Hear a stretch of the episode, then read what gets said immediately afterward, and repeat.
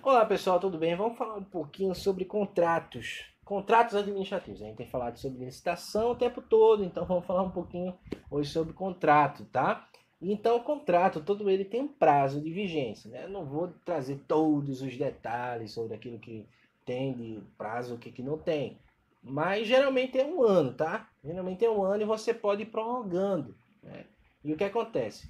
Quando você prorroga, existe um prazo também de máximo de prorrogação. Você não pode prorrogar a vida inteira. Então, muitas vezes a administração vai prorrogando, vai prorrogando. Na última prorrogação, ele se programa para fazer uma licitação, uma nova licitação.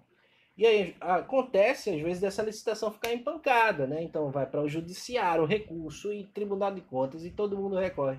Então fica difícil, né? Principalmente em, em, em serviços que são de prestação continuada. Terceirização para é, é, limpeza, né? Pô, não pode ficar sem limpeza na administração pública, no órgão público. Então, o que, que acontece?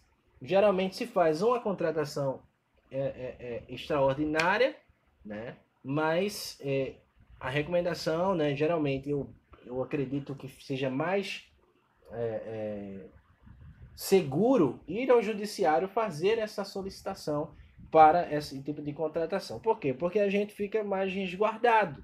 Né? Porque é uma situação que não deve acontecer. Né? E claro chegou no momento desse, é uma espécie de falta de planejamento. Confere você ter uma, uma licitação, né? Então, é aquela história. Eu estou lá dirigindo, né?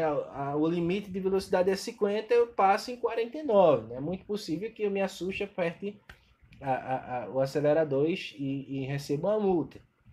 Então, é necessário ter uma, um certo planejamento. Mas caso acontecer, né, isso deve ser providenciado, principalmente na, por necessidade da urgência da administração, justamente porque, se caso essa, essa prestação continue, ela vai ser considerada como uma contratação verbal.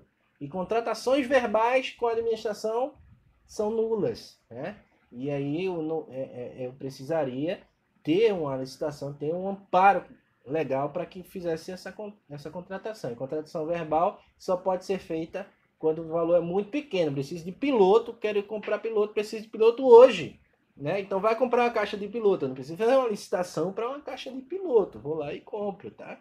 Não tem problema nenhum. Agora, grandes valores, um valor um pouquinho maior é, do que a gente considera pouco para um grande órgão público, né?